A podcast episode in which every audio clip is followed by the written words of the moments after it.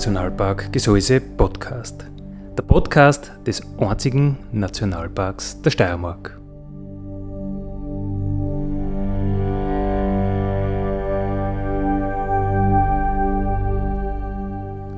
Alle zwei Wochen neu mit Themen aus dem Nationalpark Gesäuse und aus der Nationalparkregion. Dale,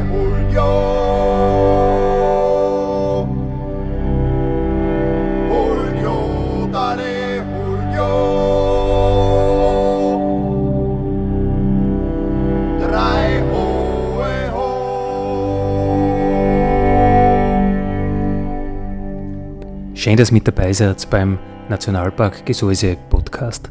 Andi Hollinger spricht.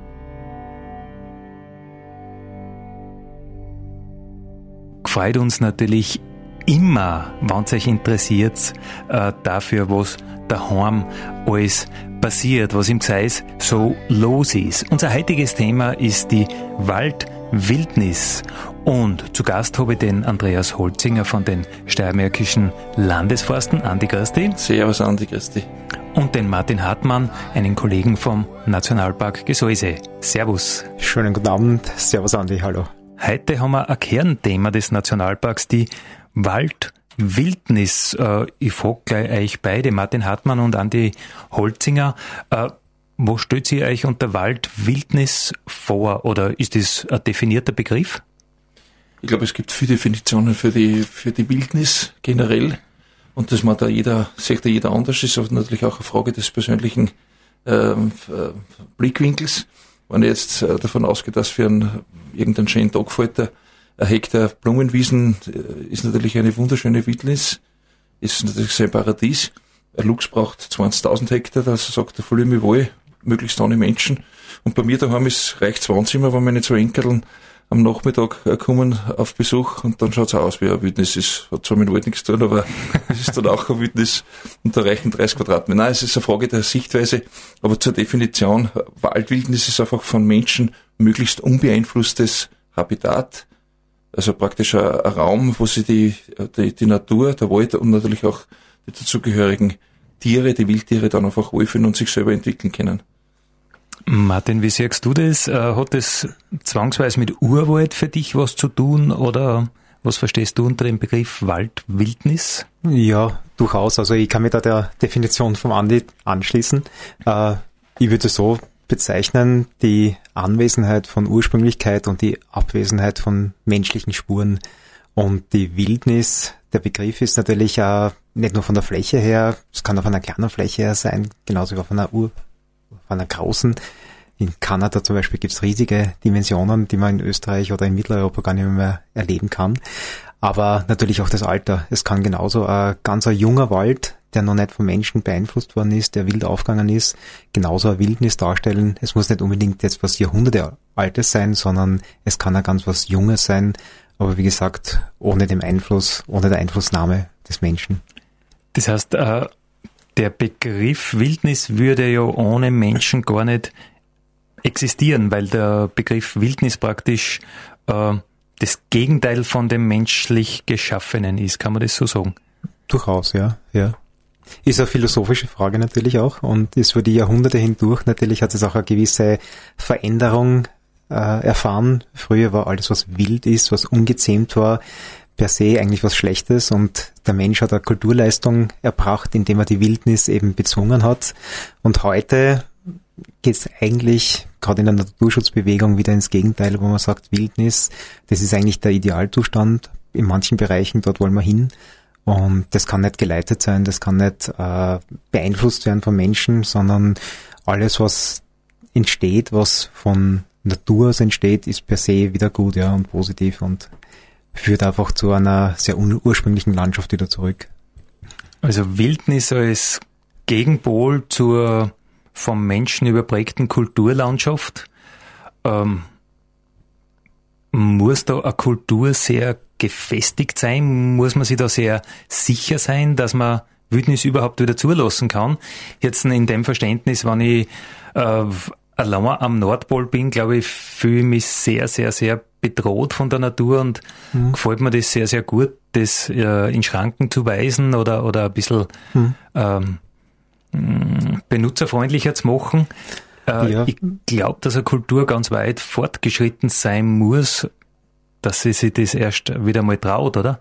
Traut und auch erlaubt, ja. Äh, der Professor Bernd Lötsch hat das so schön definiert, dass er gesagt hat, das ist einer der größten Kulturleistungen des Menschen eigentlich, Wildnis wieder zuzulassen, ja. Gerade mit der ganzen geschichtlichen, äh, mit dem geschichtlichen Rucksack, mit der Vergangenheit, die der Mensch eigentlich über Jahrhunderte hindurch mitgetragen hat, jetzt zu sagen, na, wir verzichten wieder auf einen kleinen Teil, wir lassen dort wieder natürliche äh, Dynamiken zu, das ist einfach eine sehr große ja, Weiterentwicklung des Menschlichen eigentlich.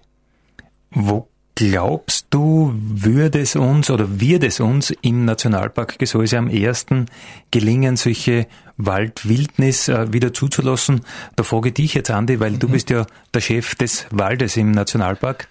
Also wir haben, wir haben genügend äh, Bereiche in unserem Nationalpark auf die 12.000 Hektar, wo man sagt, da können wir Natur wirklich sich selbst überlassen und, und zulassen, während im Zentralbereich, also wo die Eisenbahn durchgeht, wo die Straßen durchgeht, wo auch die Siedlungen sind, ich denke jetzt an Stadt der Boden oder Jansbach oder vielleicht Teile von Hiflau, also dort sind wir gut beraten, wenn wir ähm, der Natur ein bisschen auf die Sprünge helfen und unterstützen, weil wenn man halt weiß, dass da Lawinen abgehen können oder noch einen starken Gewitterregen, äh, Straßen überflutet sind und, und jede Menge Schotter dann da liegt, dann ist es schon vernünftig, dass man dort dann natürlich auch eingreift.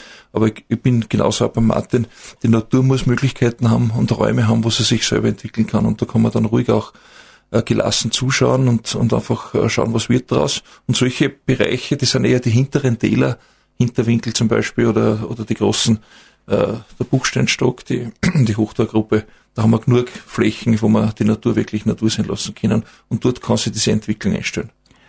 Und die anderen Bereiche dort, wo man, wo du sagst, Infrastrukturschutz und so weiter, eigentlich hm, versucht man da an, an, an Maximalzustand des Waldes auf Dauer zu halten, oder?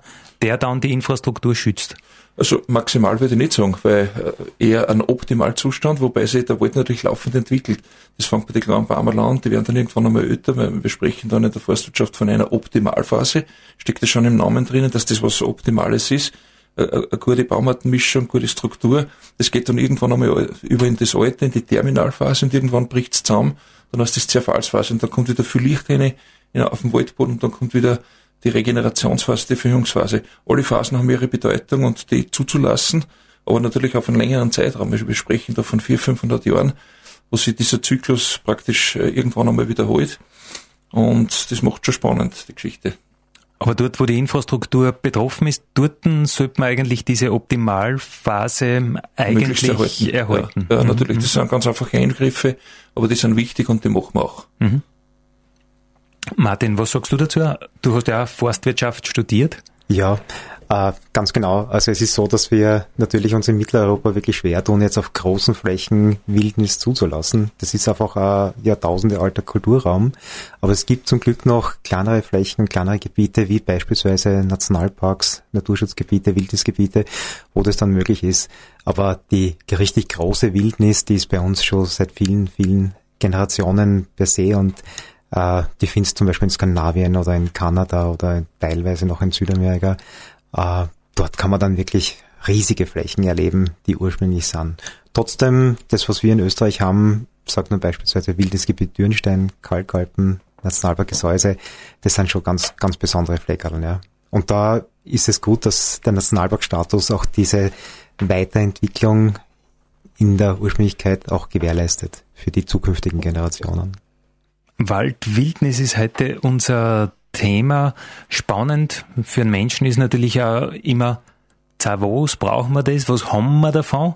Darum frage ich jetzt dich, Andi, äh, als Chef von den Landesforsten. Du hast ja beides. Du hast ja mhm. Wirtschaftsrevier zum Betreuen, du hast aber auch im Nationalpark äh, den Fachbereich Wald. Äh, und wild über. Was kann man jetzt in einem, in einem Naturwald, was kann man in der Waldwildnis erleben, was man sonst nicht erleben kann im also, Wirtschaftswald?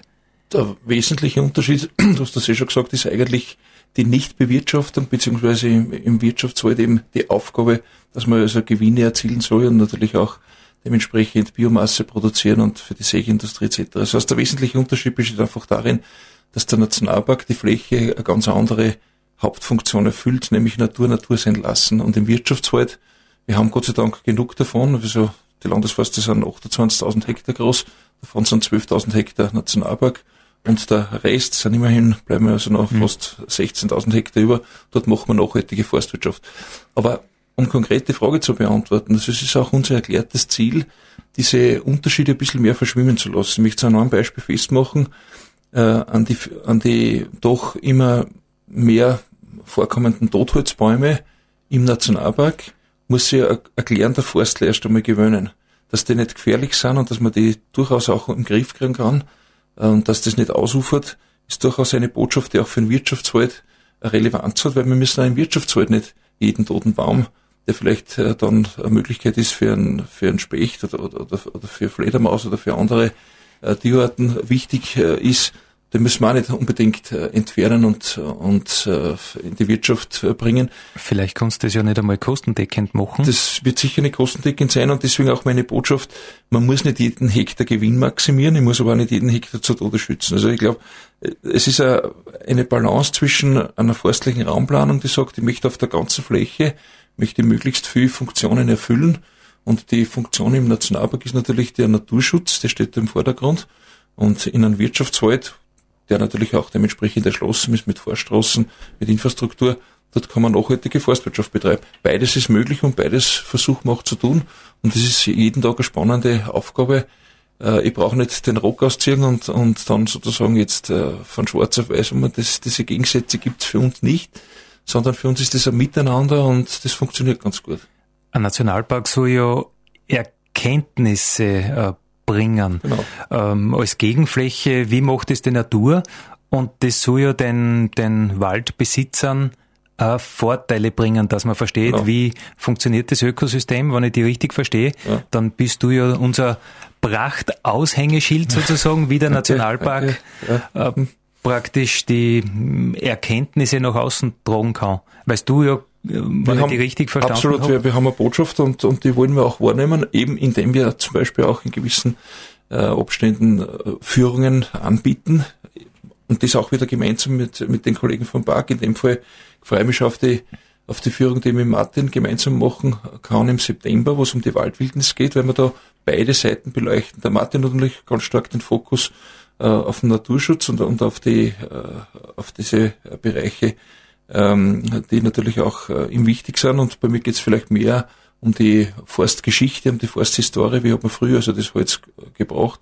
Konkret geht es da um einen Hartelsgrabenweg, den wir da begehen wollen. Und das ist eine spannende Geschichte, das haben wir schon zweimal gemacht und da bin ich sicher, dass wir uns da gegenseitig ganz interessante Hützel zu schmeißen, die wir dann dem, dem Besucher oder dem Gast, der mit uns geht, dann näher bringen können. Eine spannende Geschichte und ich freue mich drauf. Martin, Veranstaltungen, das fällt ja genau in deinen Fachbereich. Du bist ja Fachbereichsleiter für die Bildung. Äh, was kann man im Nationalpark nur alles erleben, was mit Wald, Waldwildnis, Urwald vielleicht zu tun hat? Mhm. Ja, also es ist so, dass der Wald ja augenscheinlich bei uns ein, ein ganz wichtiger und großer Faktor ist. Also wir haben da große Flächen im Gebirge, also im Ödland oben, aber wenn man es rein von der Flächenverteilung hernimmt, haben wir 50% Waldausstattung bei uns im Nationalpark Gesäuse. Äh, also das ist wirklich ein großer, großer Anteil. Und dadurch haben wir natürlich auch viele Führungen, die sich dann mit dem Wald beschäftigen.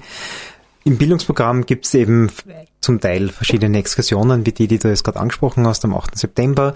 Wir haben aber natürlich auch einen Schwerpunkt im Schulprogramm gesetzt, wo wir versuchen wollen, den Kindern, den Jugendlichen, die zu uns kommen, wirklich diese Ursprünglichkeit auch wieder näher zu bringen. Das kann sein, dass man vielleicht einen halben Tag einmal auf einer, ja, zum, einen Walderlebnistag gestaltet und dann einfach entlang eines Wanderweges unterwegs ist und wo sie die Ranger bemühen, einfach die kleinen und großen Besonderheiten entlang des Weges ihnen zu zeigen. Es kann aber auch sein, dass es eine mehrtägige Geschichte ist, wie beispielsweise unser Waldläufercamp, wo man wirklich komplett abtaucht, wo man sie von allen technischen äh, Unterstützungen eigentlich äh, verabschiedet und wo die Kinder wirklich wieder mal geerdet werden, wo sie draußen sie mal orientieren müssen, wo sie sich zurechtfinden müssen wieder, wo sie ein Lager bauen, wo sie im Freien übernachten, bei schönem Wetter. Also es gibt ein Notquartier, falls es wirklich schüttet, aber im Idealfall schlafen sie wirklich unter freiem Himmel.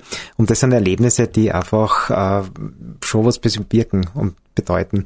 die meisten Kinder haben das noch nie vorher erfahren dürfen und so eine Nacht im Wald ist wirklich für die Erdung und für das wieder runterkommen äh, und entschleunigen ganz, ganz heilsam. Ja. Und da gibt's den Begriff äh, Naturdefizitsyndrom. Äh, die Leute können ja. mit ja. Natur ja. gar nicht mehr viel anfangen. Ja. Äh, bist du da damit konfrontiert, dass da irgendwelche coolen Namen überlegen musst für Programme, die eigentlich nur heißen, geh aus in Wald und komm ein bisschen zu dir selber? Na, oft ist genau der Name eigentlich auch das Programm, ja. Also Waldläufercamp oder ähnliche Sachen. Äh, ich glaube, es geht gar nicht so sehr um die, um die coolen Namen, sondern unsere Ranger sind wirklich sehr, sehr oft damit konfrontiert, dass die Gäste, zum Teil auch die Großen, aber natürlich auch die Kinder und Jugendlichen, wirklich zum Teil überfordert sind, ja, mit Bewegen im Wald, Bewegen auf, auf nicht gerade ebenen Wegen und so weiter. Äh, auf der anderen Seite merkt man aber, dass sie das nicht brauchen. Also wenn man ihnen wirklich die Möglichkeit bietet, dass man mit einer Gruppe eine gewisse Zeit einmal entlang von einem Bach marschiert oder durch den Wald geht und, und sie wirklich auf das einlasst, dann merkt man, dass man nicht viel zusätzliches technisches Equipment braucht oder sonst irgendwas, was für die Bespaßung notwendig ist, sondern es reicht dann wirklich einmal, sich Zeit zu nehmen, die Kinder zu einem Bach untergehen zu lassen. Die finden sich ihre Sachen und mit einer bisschen einer Anleitung kommt auf einmal wirklich wieder dieses spielerische, erleben wollen und das, das erden wollen und so weiter wieder zurück. Also das sind schon tolle Geschichten. Aber Faktum ist, dass leider wir in einer Zeit sind, wo man sich immer mehr von der Natur entfernt und das betrifft jetzt nicht nur die Stadtkinder, wie es so oft heißt, sondern das betrifft genauso auch Kinder und Jugendliche am Land. Wenn die nicht das Glück haben und auf einem Bauernhof aufwachsen oder wo die Eltern irgendeinen verwandten Beruf haben, beispielsweise Jäger, Förster oder Landwirt, dann ist es am Land genauso. Das ist meine Erfahrung. Andi, wenn ich dich jetzt anschaue, du bist Chef des Waldes im Nationalpark. Wie oft äh, gelingt es dir, dass du wirklich selber rauskommst? Ich komme relativ oft auf See, Andi, weil, also nicht nur im Sommer, auch im Winter. Wir haben natürlich Outdoor unsere Hauptaufgaben und es gibt natürlich auch äh, Aufgaben im, im Büro drinnen, Planungsaufgaben, Overhead-Aufgaben. Aber ich mache mir es einfach äh, zum Ziel, dass ich mindestens drei Tage in der Woche und wenn es nur ein halber der Tag ist, meistens sind das Nachmittage, draußen in der Natur verbringen. Ich möchte nur einen Satz dazu sagen, was der Martin völlig richtig festgestellt hat. Wir machen auch sehr gerne Führungen, also Waldführungen oder, oder Beobachtungsführungen auf Wild. Und ich habe da mal eine Schulklasse da gehabt, die zwar aus dem urbanen Bereich, aber es war keine Großstadt, also es war durchaus eine, eine mittelgroße österreichische Stadt, gar nicht weit weg von uns. Und habe mir dann die Lehrerin gebeten, bitte Sie müssen mit uns vorsichtig umgehen. Es sind Kinder dabei, das war äh, zweite Klasse Hauptschule, also die sind noch nicht so alt, die sind 12, 13 Jahre. Es sind Kinder dabei, die haben noch nie in ihrem Leben einen nicht asphaltierten oder nicht geschotterten Weg unter den Füßen gehabt. Das muss man sich vorstellen. Die kommen aus, aus einer Stadt, da haben es Sportplätze, die gingen in der Früh aus dem Haus aus, sie steigen ins Auto und werden vielleicht dann in die Schule geführt oder, oder, oder, oder in die, oder meinetwegen in den Kindergarten, kommen dann zurück, gehen auf irgendeinen Spielplatz. Der ist auch äh, entweder geschottert, asphaltiert oder sonst irgendwie eingesandelt und haben inszeniert nie halt irgendwie. inszeniert, ja, und, mhm. und, haben nie irgendwie die Natur unter den Füßen. Und das ist genau das, was der Martin mit erdig gemeint hat. Wir müssen also einfach den, den unseren Menschen, den Familien, aber natürlich auch den Erwachsenen, nicht nur den Kindern sagen, wie schön oder wie, wie erholsam das, das sein kann, wenn man mal auf einen weichen Waldboden oder meinetwegen auch durch ein Bachel geht und waschen los wird. Das gehört einfach dazu. Ja, ja ich habe äh, eine, eine chinesische Journalistendelegation betreut. Bestimmt über die Frauen, das ist ja, verdächtig. Das ist meine Aufgabe. Das weiß ich nicht, dass das der jo Journalistinnen okay. zu betreuen. Und mit dem bin ich bloßvorsichtig durch den Jansbach gegangen. Und für den, für die war das komplettes Highlight. Mhm. Und dann habe ich die Hände genommen und habe aus dem Bach ausgetrunken und habe gesagt, das ist Trinkwasser. Ja. Und das haben das sie sich nicht traut, aber das war unvorstellbar für ja. die. Ja. Das ist aber ein gutes Zeichen für dich, weil wenn das Wasser ich hab's um, überlebt. um deine Füße immer um Trinkwasser ist, dann warst du sauer. Ja.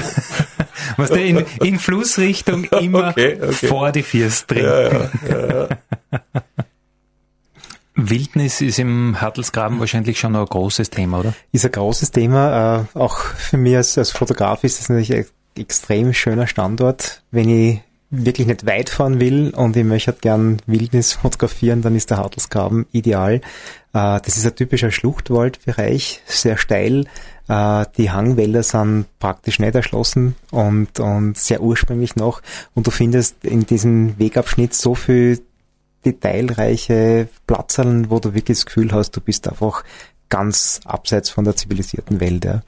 Und der Vorteil ist, du brauchst, wie gesagt, nicht wahnsinnig weit irgendwo hinaufgehen oder sonst was. Der Hadelsgraben führt da hinunter zur Enns, ist auch ohne eine Exkursion sehr schön erreichbar. Und es ist wirklich ein entrücktes Stückerl, wo die Zeit scheinbar stehen geblieben ist. Wenn nicht der Weg durchführt, der ein bisschen den menschlichen Einfluss eben auch zeigt. Aber auch der Weg ist wunderschön angelegt. Wildnis im Wald, ähm, man glaubt, es dauert ähm, Jahrzehnte, Jahrhunderte vielleicht. Ich meine, du hast ja in deinem Vorleben, äh, bevor du jetzt 15 Jahre schon beim Gesäuse warst, äh, warst du ja in einem anderen Nationalpark in den Donauen. Äh, dort wird es mit dem Wald wahrscheinlich sehr kulturüberprägt gewesen sein, also Kulturlandschaft. Ja. Ähm, was kann man da sagen zum Wald, zur Waldwildnis? Also die Donauauen oder der Nationalpark Donauauen ist natürlich ein ganz anderes Landschaftsbild als das Gesäuse. Äh, da ist die höchste Erhebung der Machfeldschutz mit gerade einmal acht Meter, also doch ein bisschen anderes Gebiet. Äh, und du hast vollkommen recht, die Donauauen waren natürlich auch über Jahrhunderte hindurch nicht nur ein bevorzugtes Jagdgebiet von irgendwelchen Herrschaften, sondern auch eine sehr leicht zu bewirtschaftende Waldfläche. Dort waren halt die Hybridpappeln schwerpunktmäßig in den letzten Jahrzehnten das Thema. Was in den Donauern aber das Schöne ist, seit es Nationalpark ist, dass dort die Entwicklung und die Dynamik sehr, sehr rasch vor sich geht. Dort, wo man im Gebirgswald zum Beispiel Jahrhunderte braucht, damit sie beispielsweise irgendwelche äh, Kulturwälder wieder zu Naturwäldern entwickeln, weil einfach die Vegetationszeiten viel, viel stärker eingeschränkt sind, viel kürzer sind. Dort reicht in den Donauern beispielsweise ein Hochwasser, das irgendeine Schotterinsel aufwirft. Im nächsten Jahr hast du den ersten Anflug von irgendwelchen Weiden oder Pappelsamen und innerhalb von kürzester Zeit hast du dort schon wieder einen kleinen Vorwald oder einen, einen richtigen Urwald stehen.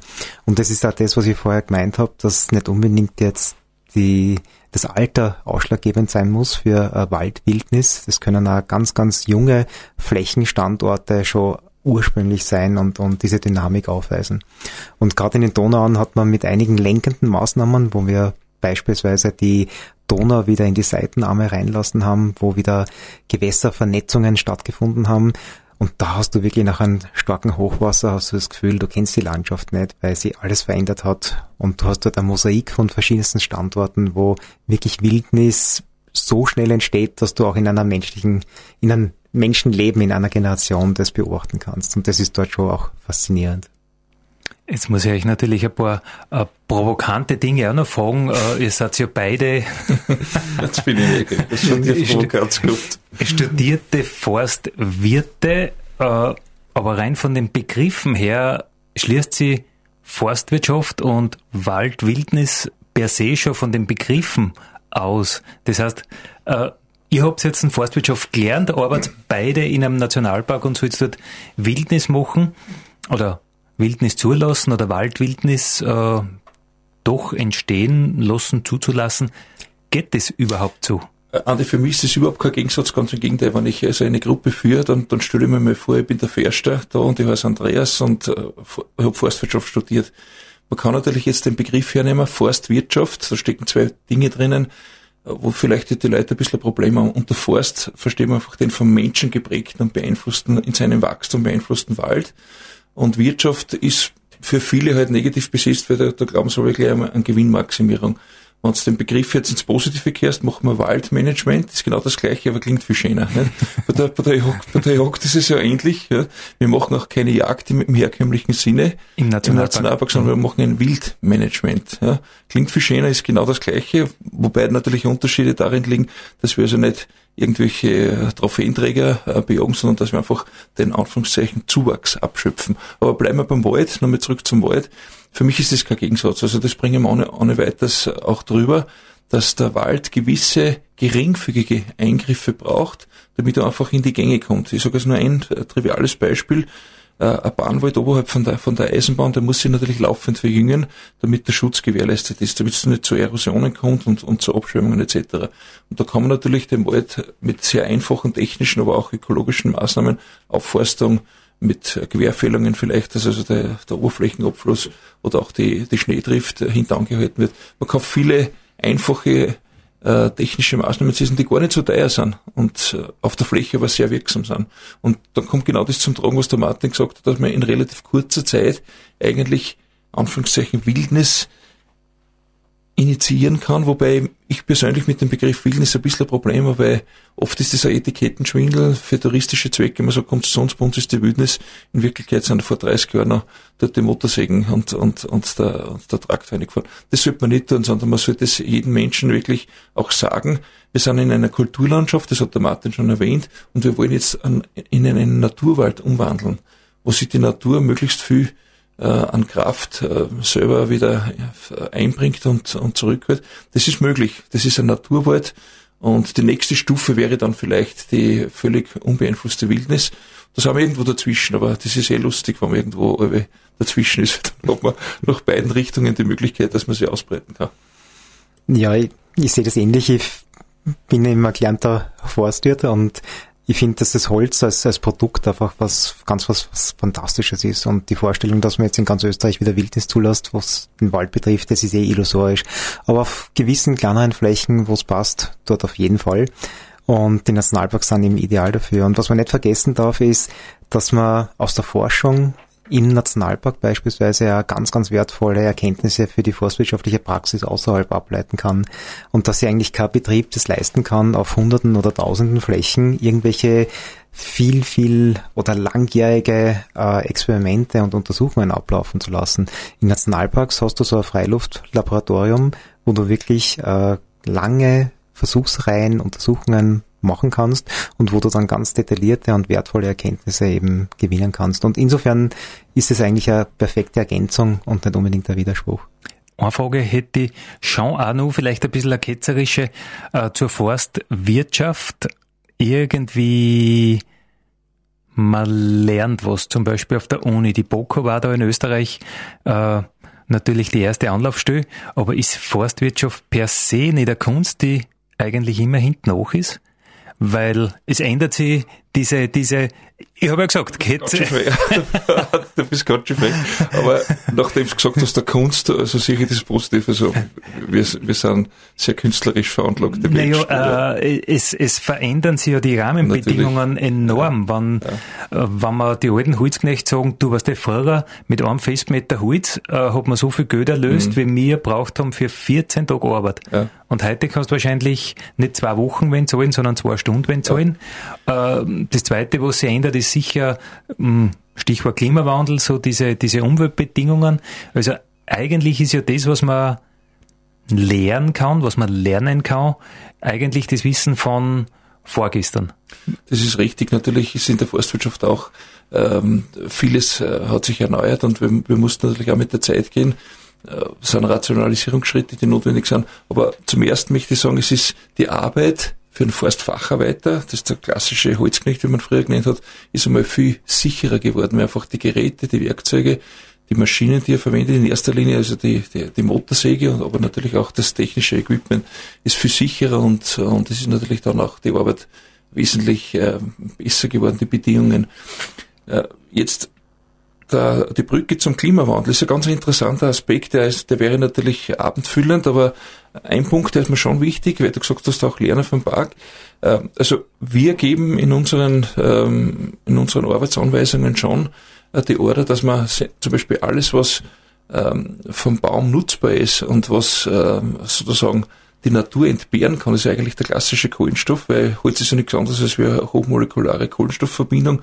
Das können wir entnehmen, weil das wird ja wieder nachgeliefert aus der Luft, aus dem, aus dem, aus dem Boden und vom Wasser.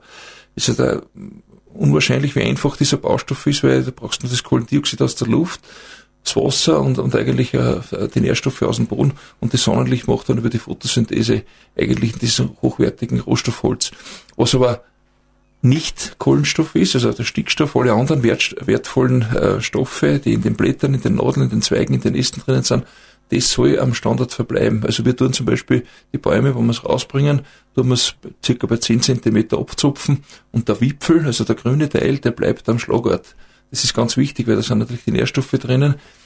Der Kohlenstoff, der gebunden ist, der wird genutzt. Also da haben wir natürlich auch, äh, wie eigentlich alle Forstbetriebe in Österreich, äh, die Entwicklung nicht verschlafen, aber ich gebe da, ich gebe da schon gerne zu, die Forstwirtschaft ist ein in sehr langen Zeiträumen denkende äh, Wissenschaft und äh, die Inkubationszeit ist vielleicht bei uns ein bisschen länger als wir, als wir in der EDV und in der Technik. Aber das macht nichts. Damit ist eine solide Basis geschaffen und auf der können wir aufbauen.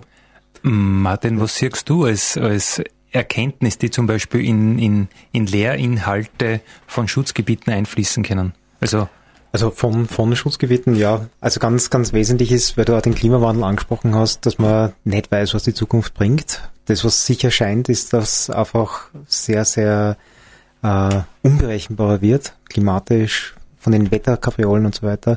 Und dass man natürlich, wenn man einen Wald hat, am besten fährt, wenn man möglichst breit aufgestellt ist. Also heute noch auf eine einzige Baumart zu setzen, wo man jetzt schon weiß, dass die sich schwer tut in gewissen Höhenlagen oder unter gewissen Bedingungen, sprich da ist die Fichte an zum Beispiel, das ist eher Schuss ins Knie und man sollte eigentlich so breit wie möglich versuchen, einen Mischwald zu begründen. Äh, und da kann man natürlich auch wiederum sehr viel Erfahrungen aus Urwäldern, aus natürlichen Waldzusammensetzungen ableiten. Und sind wir froh, dass wir noch genügend naturnahe Waldgebiete haben. Österreich hat trotz allem noch äh, relativ gute Ausstattung auch an naturnah bewirtschafteten Wäldern. Und diese Erkenntnisse, die sollten wir einfach breit in der Praxis dann auch umsetzen. Also wie gesagt, äh, viele Baumarten sind ein bisschen eine Versicherung auch, was die Zukunft betrifft, weil das, was man heute setzt, das wird in zwei, drei Förstergenerationen geerntet. Und ums Jahr 2100 oder 2120, da wird sich das Wetter und das Klima wahrscheinlich ganz, ganz gewaltig geändert haben. Ja. Wenn wir jetzt von der Waldwildnis äh, geredet haben, was wäre dein persönliches Highlight an Waldwildnis? Kann ich da zwei Sachen sagen. Das eine ist relativ bei uns ums Eck. Das ist das Wildnisgebiet Dürnstein, wo ich das Privileg hatte, schon ein paar Mal drinnen sein zu dürfen. Und das ist wirklich ein Urwaldrest, der faszinierend ist, aber ganz eine kleine Fläche nur noch. Und das, was für mich einfach wirklich auch prägend war in meiner Erfahrung, waren einfach diese großen Mischwälder in Kanada, British Columbia an der Westküste. Das sind Urwälder, Regenwälder der temperierten Zone, die einfach gewaltig sind und das ist wirklich Ursprünglichkeit pur. Andi Holzinger, hast du da nur so ein spezielles Walderlebnis, wo du gesagt hast, boah, so jetzt die, die Wildnis betreffend? Also eigentlich, äh, jedes Mal, wenn ich äh, in meinen Wald rausgehe, dann, dann suche ich mir irgendein so Erlebnis. Also das ergibt sich nicht zufällig, sondern das kann man schon natürlich auch bewusst steuern. Ob das jetzt irgendeine Wildtierbeobachtung ist oder einfach das Gesäuse vom Gegenhang, die Hochtorgruppe oder die Buchsteingruppe vom, vom Gegenhang oder das prägende Element Wasser, nicht nur die Enz, sondern auch der Hartelsgraben, weil wir vorher vom Hartelsgraben schon gesprochen haben. Das sind einfach solche Urgewalten und das ist Urige der Natur. Das sollten wir uns äh, erhalten und das zu erleben und zuzuschauen und immer wieder auf sich einwirken lassen. Das ist eigentlich das, das Wilde und das möchte man sozusagen erhalten und da, da freue ich mich bei jedem Waldgang, dass das möglich ist, dass man das erleben kann. Also Zeit lassen, sein lassen, zulassen, das betrifft jetzt das Management im Wald, aber ich glaube, das betrifft natürlich auch uns Menschen, wie wir den Wald wahrnehmen.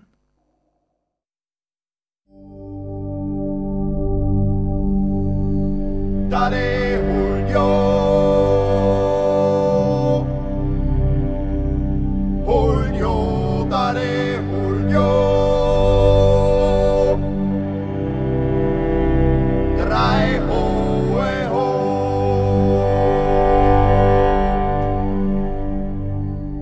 Das war der Nationalpark Gesäuse Podcast für heute. Ich freue mich, wenn ihr wieder mit dabei seid in 14 Tagen. Vielen Dank.